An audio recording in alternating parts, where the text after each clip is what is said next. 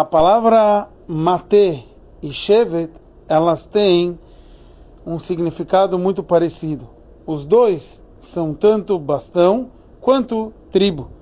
A diferença entre mate e shevet é que shevet ela ainda está conectada à sua origem ou ainda úmido dessa conexão, vamos chamar assim, um bastão ainda vivo, e depois que ele se desconecta da origem, ele é chamado de Mate, já não é mais chamado de Shevet, que ainda estava conectado à sua origem, e sim de Mate.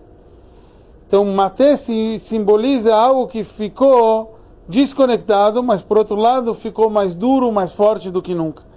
E esse é o conceito da gente ler, durante esse período, a Parashá de Matot e Mase. Matot simboliza quando o nosso povo fica de uma certa forma mais forte. Apesar de que Sheved é como a alma está lá na origem, está conectado à revelação divina, e Matot é quando ele se desconectou, quando ele desceu. Mas justo aqui embaixo a gente vê o propósito divino, a gente vê a força, a gente sabe que a maior subida vem através que a alma desce aqui embaixo para fazer seu propósito. E esse é o conceito também de Masé. Masé aqui é Masei é as viagens, é no plural.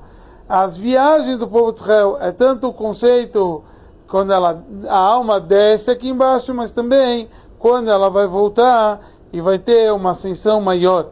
Então, através de Matot e Masé, através dessa eh, força do povo de Israel, mesmo quando a alma está aqui embaixo, quando a gente sente Hazu Shalom que estaria desconectado, está aqui com um propósito no mundo mais físico, é que ela tem a maior ascensão, a maior viagem dela é justo através de a esse mundo.